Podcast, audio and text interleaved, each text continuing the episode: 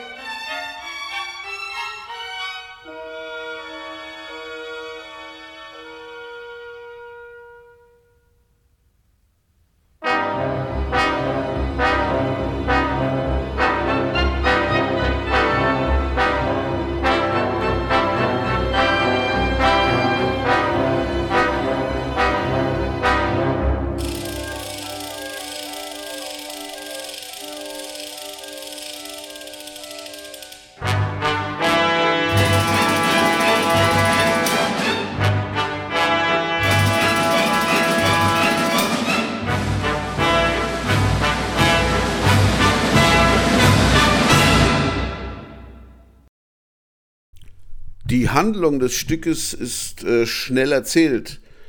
Es geht um eine Schaustellertruppe, die auf der Straße vor dem Rummelplatz Proben ihrer Kunst gibt, um das Publikum in ihre Schaubude zu locken. Ein französischer und ein amerikanischer Manager machen die Reklame. Ein chinesischer Zauberkünstler, den haben wir gerade gehört, sowie ein Akrobatenpaar, zu denen kommen wir noch, zeigen ihre Attraktionen. Der chinesische Zauberer jongliert mit einem Hühnerei, die beiden Akrobaten zeigen ihr Können auf dem Hochseil und am Trapez. Ein amerikanisches Mädchen kommt vorbei und fotografiert.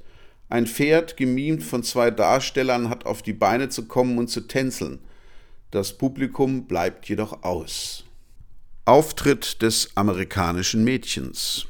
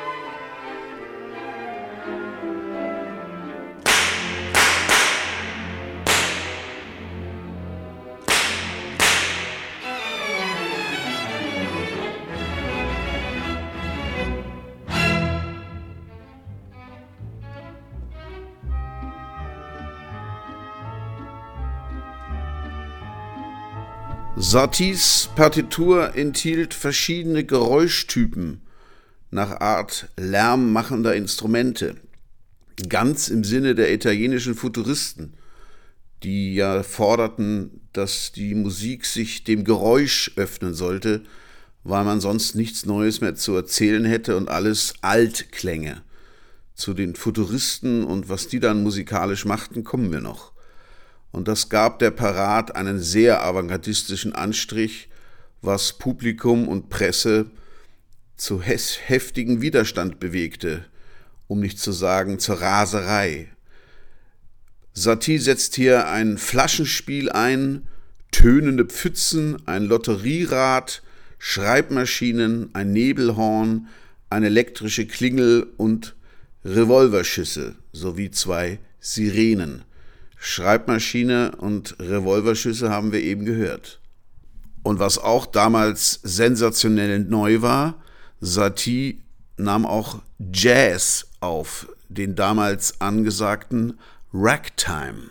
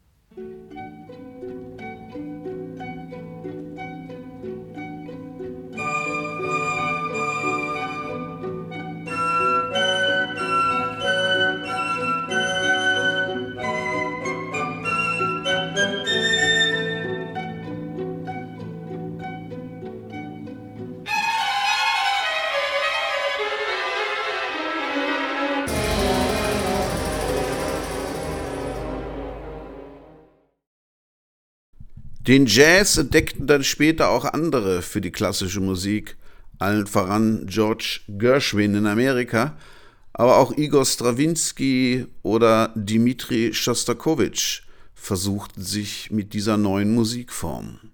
Wir werden darauf zu sprechen kommen. Auftritt der Seil- und Trapezakrobaten.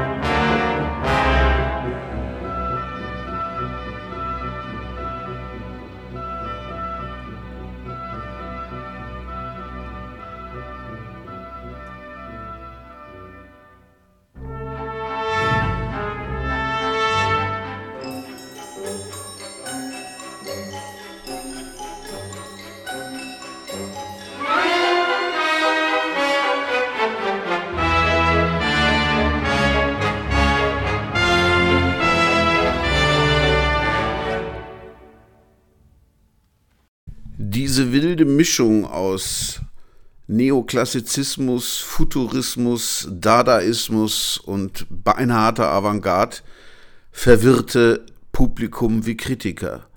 Ein Kritiker von La Grimace schrieb, dass der unharmonische Clown Satie seine Musik aus Schreibmaschinen und Rasseln komponiert habe und so ein Komplize der Stümper Picasso auf die nie endende Dummheit der Menschen spekuliere. Ihnen sei es gelungen, alle Kritiker, alle Stammgäste der Pariser Premieren, alle Lumpen aus der Butte, gemeint ist das 18. Arrondissement Butte-Montmartre, und die Trunkenbolde von Montparnasse zu Zeugen des extravagantesten und sinnlosesten aller verhängnisvollen Produkte des Kubismus zu machen. Der sowjetische Schriftsteller Ilja Ehrenburg, ein Freund Picassos, der in Paris im Exil lebte, beschrieb die spektakuläre Premiere so. Die Musik gab sich modern, das Bühnenbild war halb kubistisch, die Parterregäste rannten zur Bühne und schrien marktdurchdringend Vorhang, Vorhang. Und als ein Pferd mit kubistischer Schnauze Zirkusnummern vorführte, verloren sie endgültig die Geduld. Tod den Russen! Picasso ist ein Bosch! Die Russen sind Bosch! Picassos Freunde jedoch waren begeistert. Auftritt des Zirkuspferdes.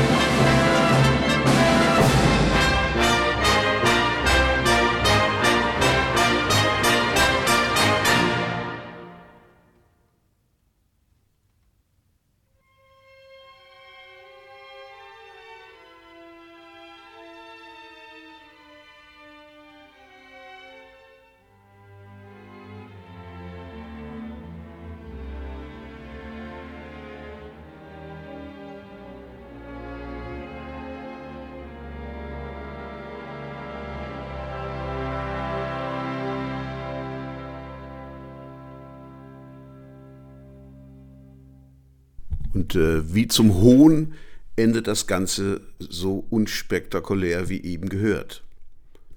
Die Irritation des Publikums hatte nicht nur ästhetisch-musikalische Gründe.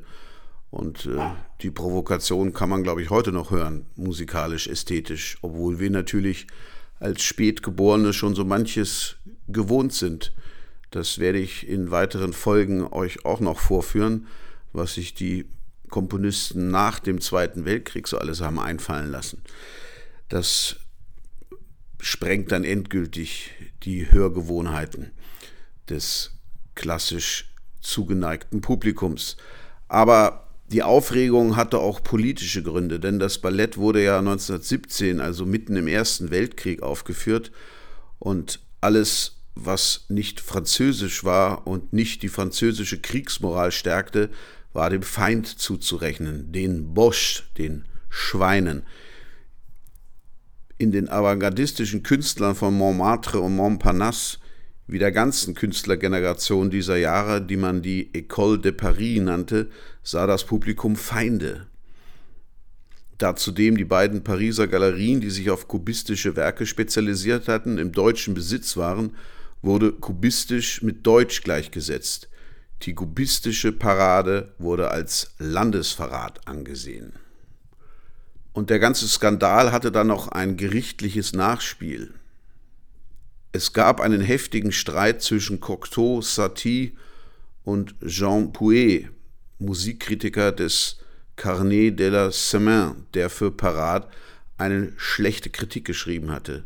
Satie hatte ihm eine Postkarte geschrieben mit dem Text Monsieur et cher ami, vous êtes uncool, uncool sans musique, signé Eric Satie.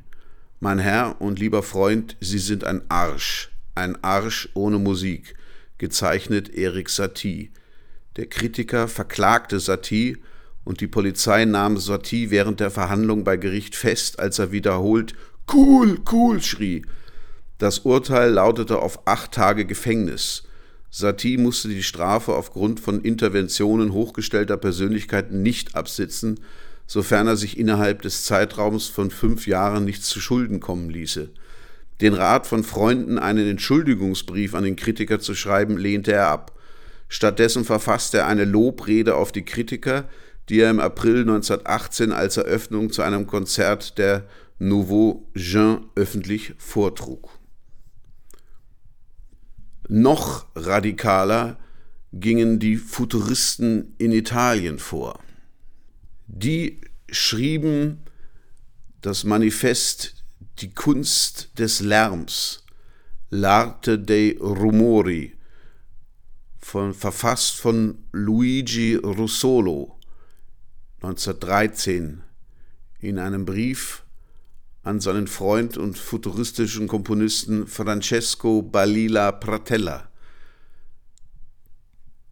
Darin schrieb Russolo, dass das menschliche Ohr mittlerweile an die Töne des Alltags Straßenlärm, Fabriken, hohe Geschwindigkeiten, Energie und überhaupt den weißen Lärm der Großstadt gewöhnt sei und um solche Art abgehärtete Ohren noch mit neuen Tönen zu erregen, müsse die Musik ihre bisherigen Instrumente wechseln und eben den Lärm mit einbeziehen.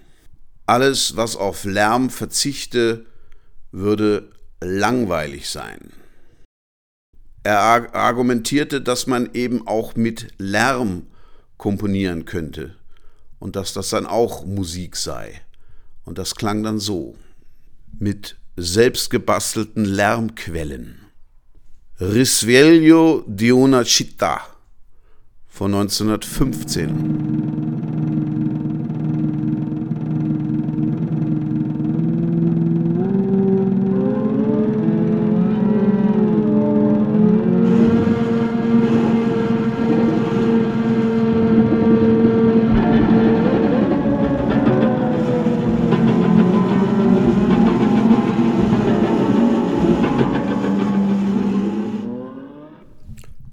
Francesco Balila Pratella schrieb 1912 ein Stück, das nannte er Musica Futurista.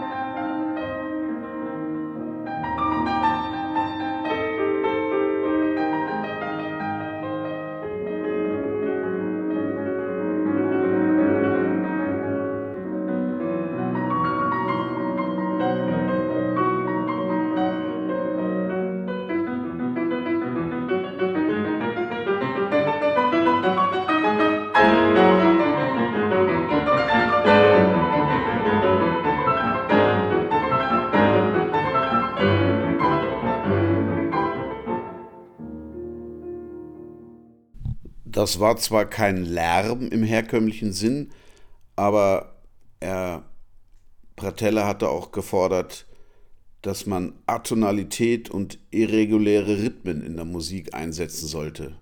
Und das hat er hier vorgeführt. In seiner Oper La Aviatore Dro von 1914 integrierte er Lärmquellen. Radio a morte!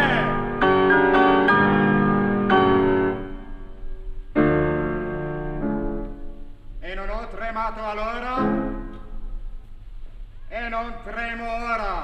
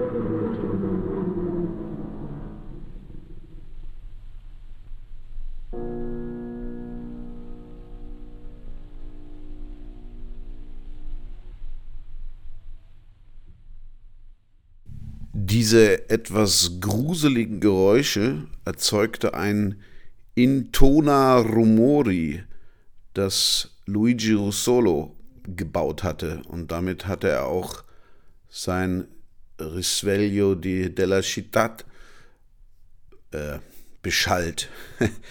Der gute Russolo hat dann später nach dem Krieg das Rumorharmonium gebaut.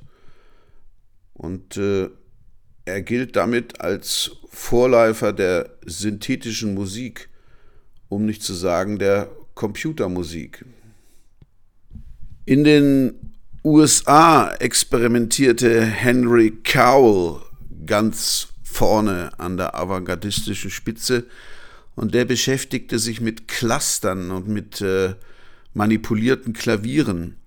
Er war einer der Lehrer von John Cage, der dann später daraus seine Musik für präpariertes Klavier machte. Ein berühmtes Stück von Henry Cowell ist Banshee von 1925, gespielt von Steffen Schleiermacher.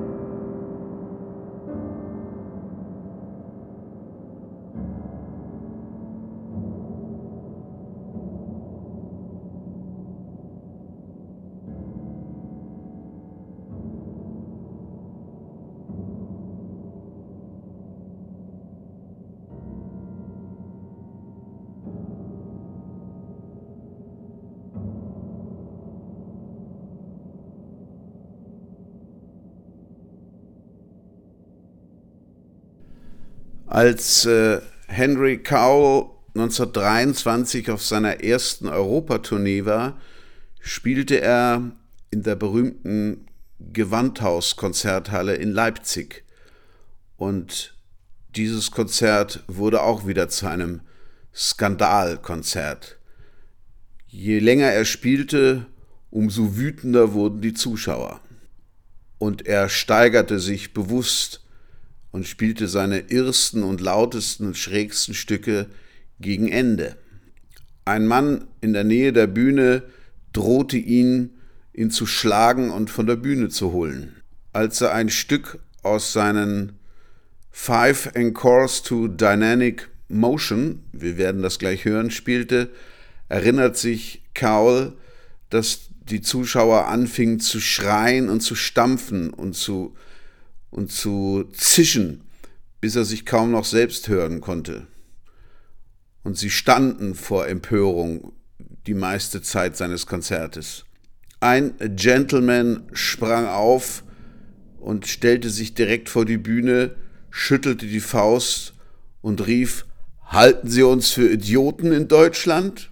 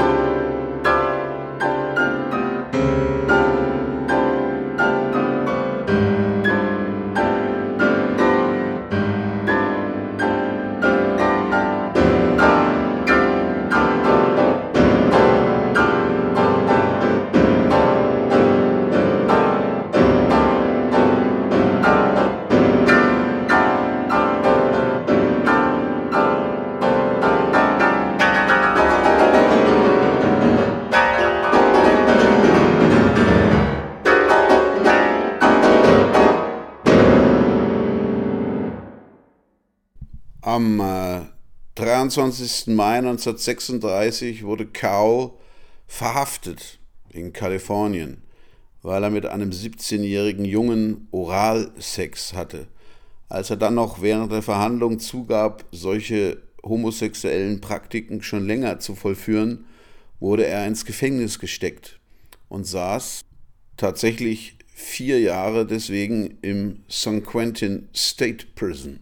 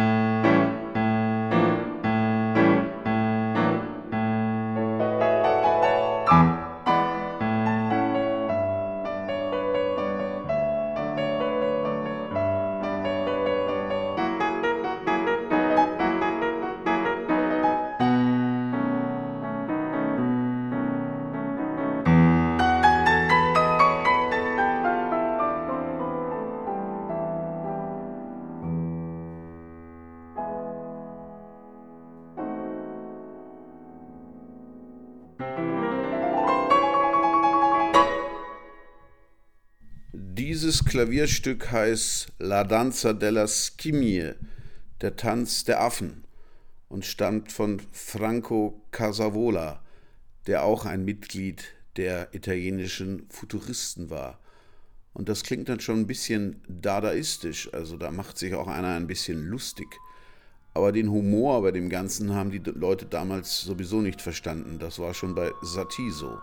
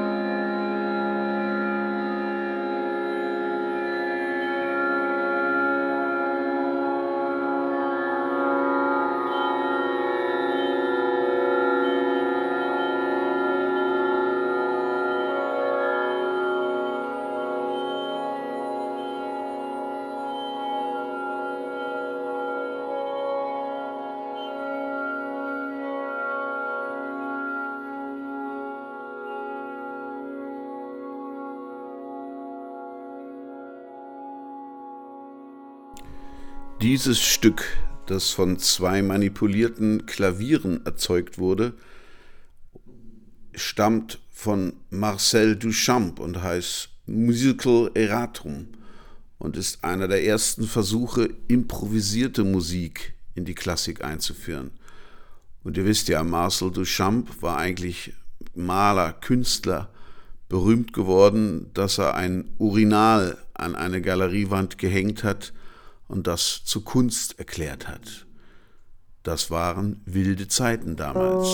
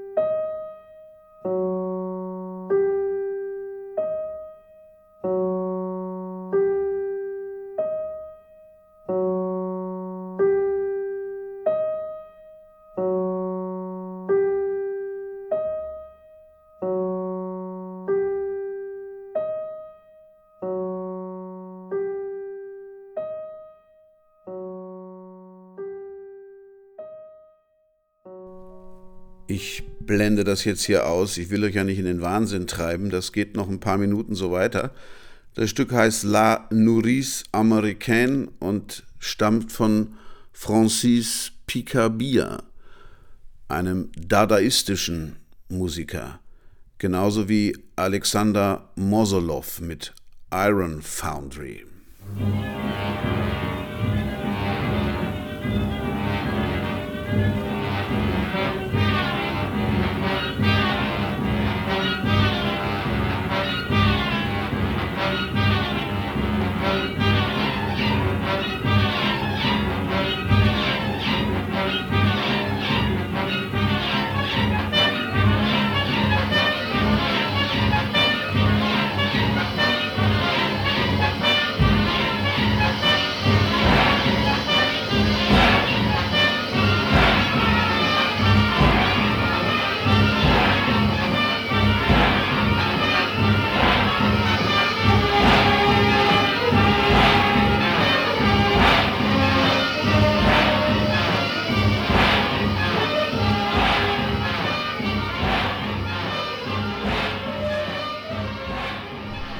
Sage ich bei solchen Tönen immer, keine Musik, die man zum Frühstück hören möchte.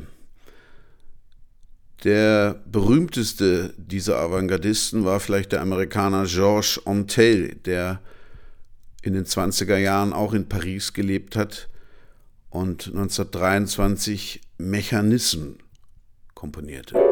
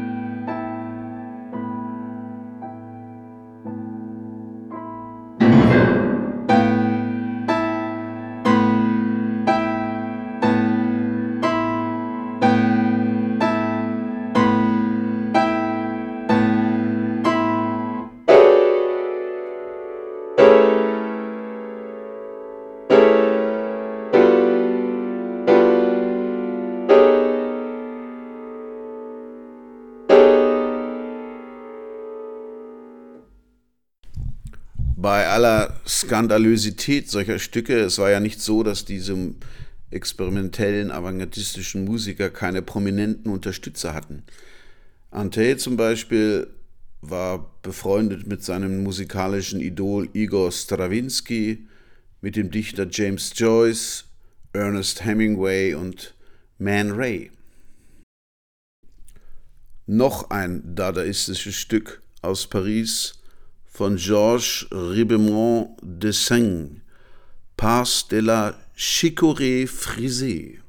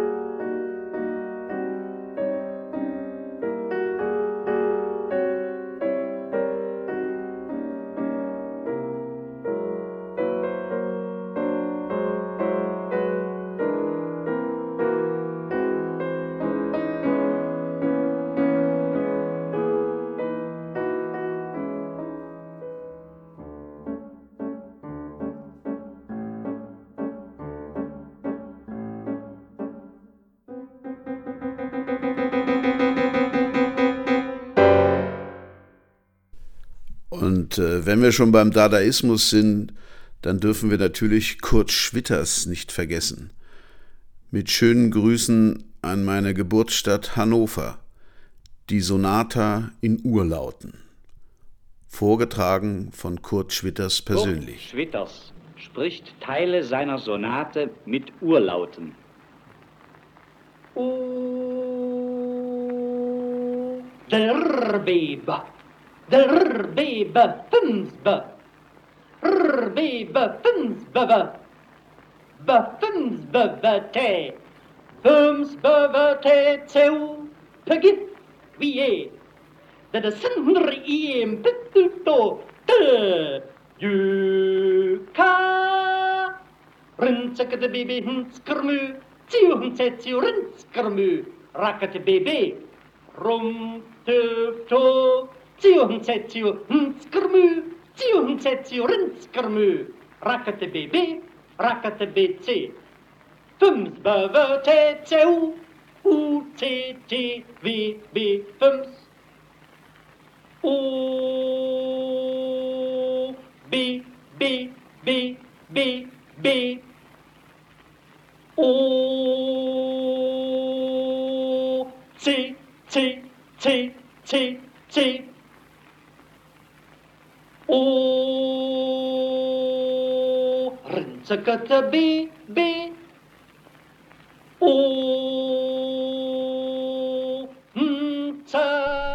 In Hannover gibt es das Kurt Schwitters Museum und da kann man auch seinen berühmten Märzbau betreten, ein völlig irres Konstrukt.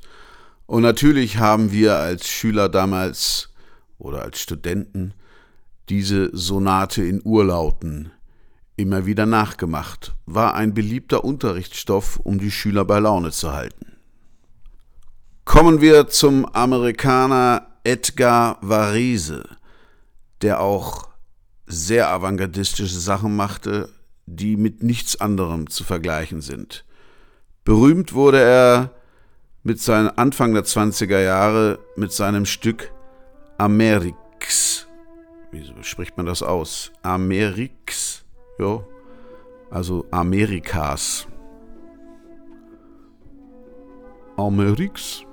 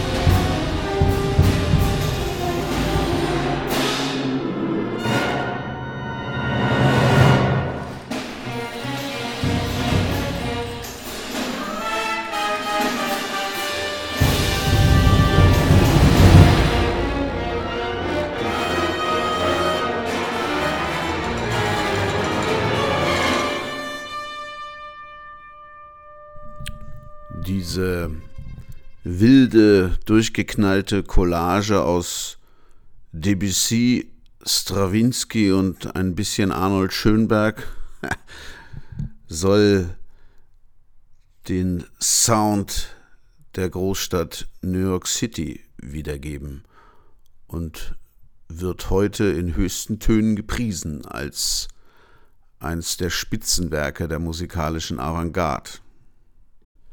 1925 schrieb Varese Integrales für kleines Orchester und Schlagzeug.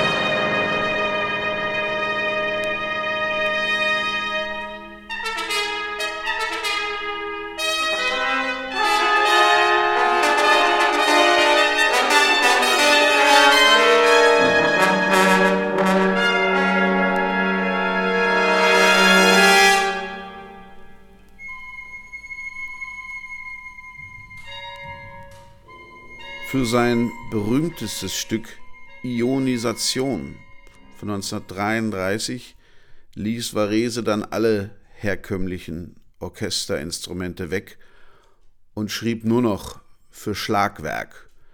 Insgesamt 43 Perkussionsinstrumente, Trommeln, Snares, Bongos, Tambourins, ein Gong, zwei Ambosse, Triangeln, eine Kuhglocke, Röhrenglocken, ein Klaviaturglockenspiel, Klaviere, Maracas, Kastagnetten und so weiter und so fort.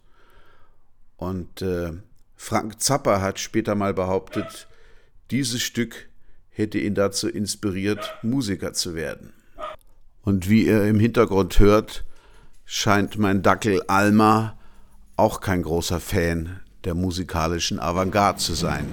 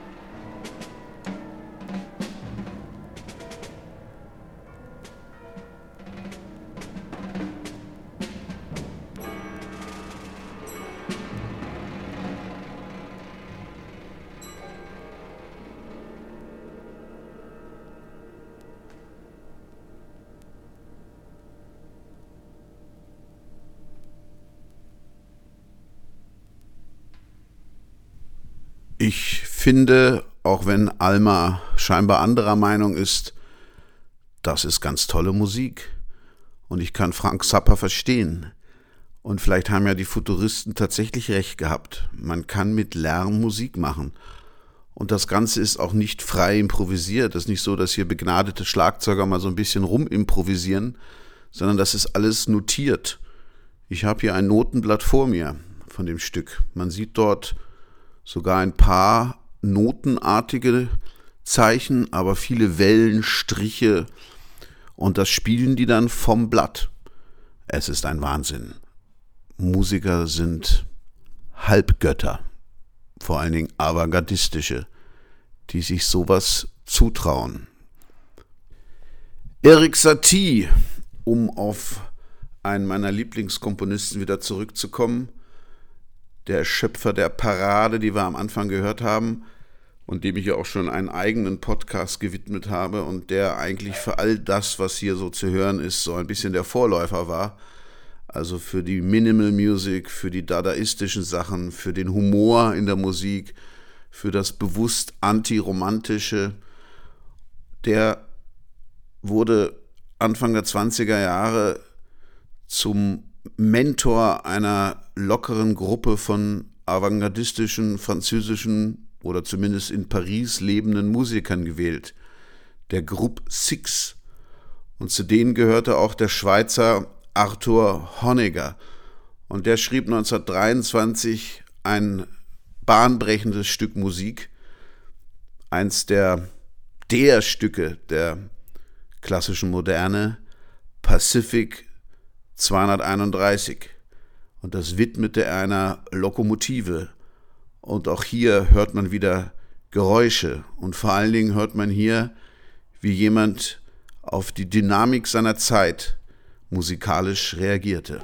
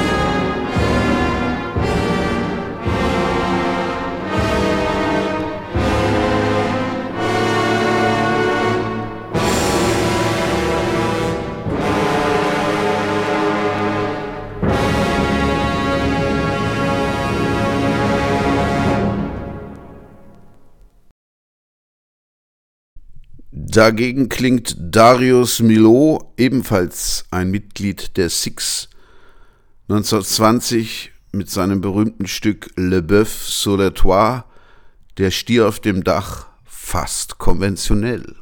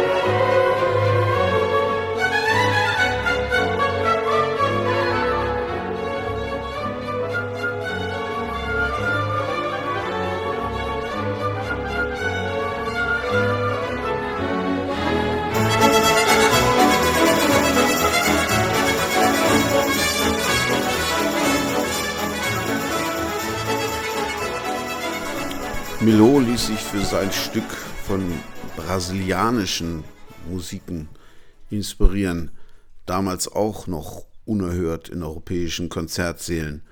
Und das Revolutionäre an dem Stück ist die Rhythmik, die da teilweise durcheinander läuft, scheinbar durcheinander. Und teilweise werden da auch vier Tonarten gleichzeitig gespielt.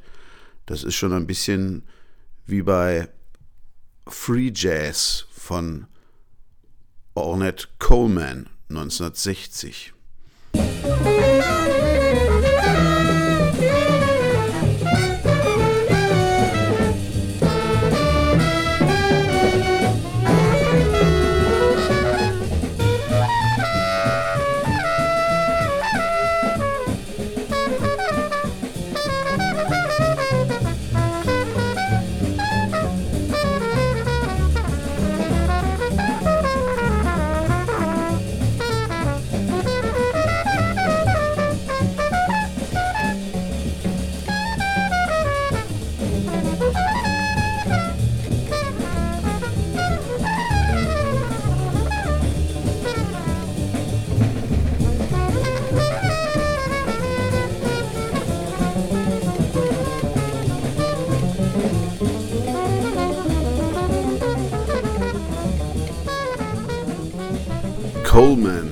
der große Innovator des Jazz, den sie damals auch zunächst für verrückt hielten, ließ bei dieser legendären Aufnahme zwei Jazzquartette parallel spielen und äh, jeder Solist konnte so lange spielen, wie er wollte, bis ein Zeichen gegeben wurde und ein kurzes Thema gespielt wurde und dann wechselten sie wieder dann kam ein anderer dran. Aber von Free Jazz hatte man natürlich 1920 und folgende Jahre noch nicht wirklich gehört. Aber der Jazz fand Eingang. Damals war das Ragtime Jazz sozusagen die erste Form des Jazz, meistens am Klavier gespielt. Hier ein klassisches Ragtime Jazzstück. Der Maple Leaf Rag von Scott Joplin.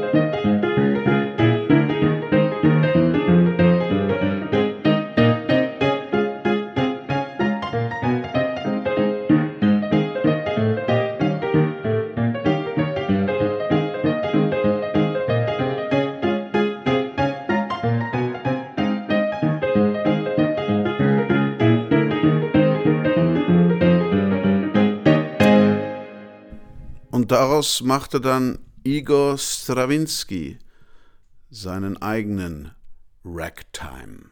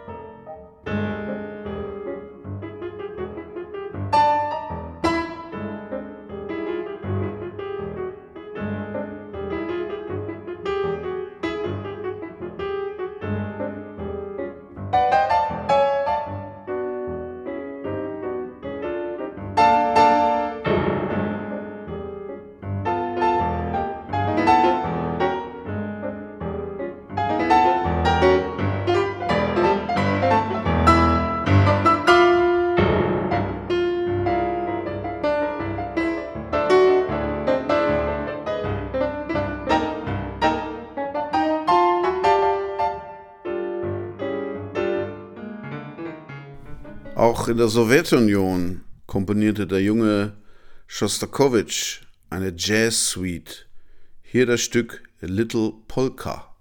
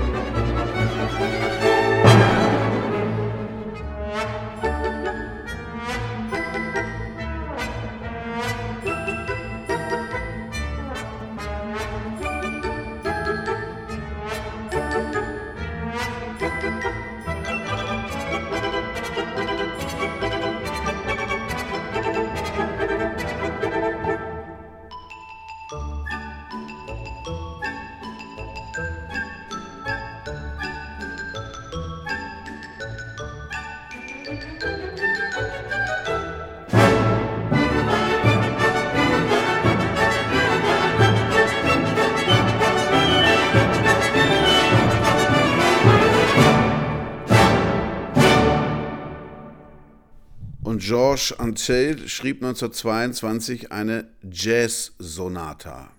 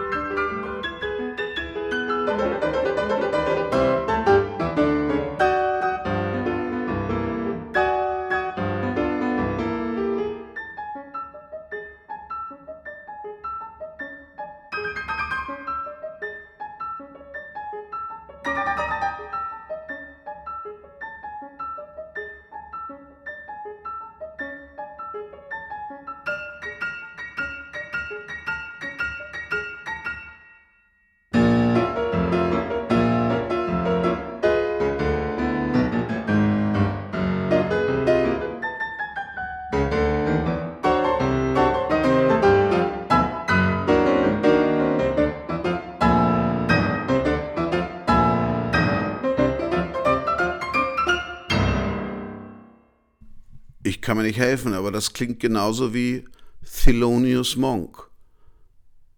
30 Jahre später ungefähr.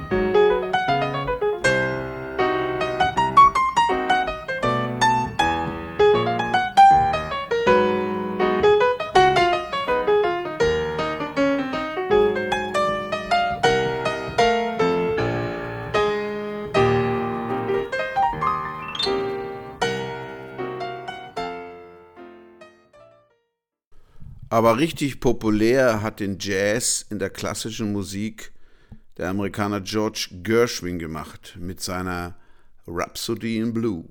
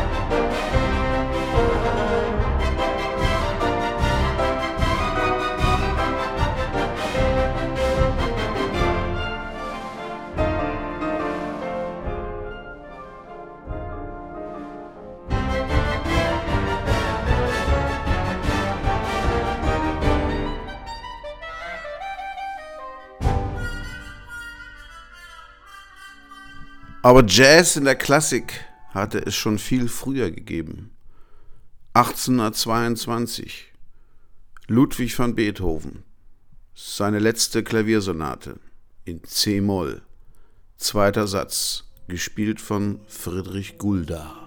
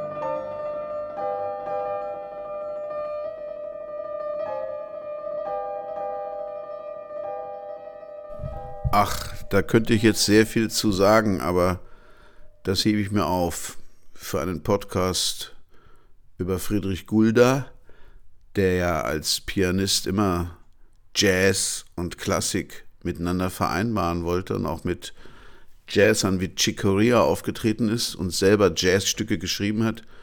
Und andererseits könnte man viel über die letzte Sonate von Beethoven sagen, sozusagen, wie er hier die Sonate für sich verabschiedete.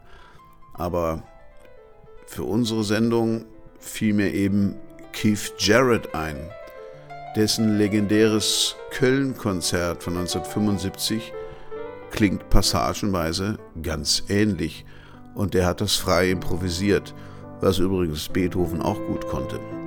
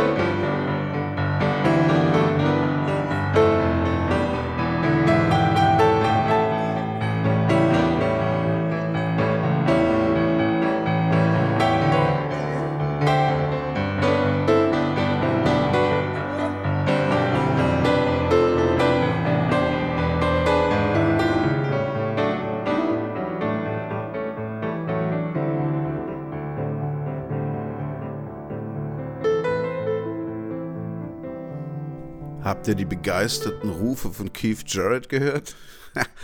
Der hat genau gewusst, dass er sich gerade zu Weltruhm spielt. Und nicht umsonst ist das Köln-Konzert eine der meistverkauften Jazzplatten aller Zeiten. So, jetzt sind wir ziemlich weit weggekommen von unserer Avantgarde. Und äh, ich möchte hier auch einen Schnitt setzen. Im zweiten Teil zur Moderne in der klassischen Musik werden wir uns dann wieder mit den etwas härteren Dingen beschäftigen. Zwölftonmusik und alles, was nach der atonalen Musik kam. Aber da wird es auch sehr schöne, herzerwerbende Stücke geben. Keine Sorge. Bis denne, euer Thomas Askan Fierich.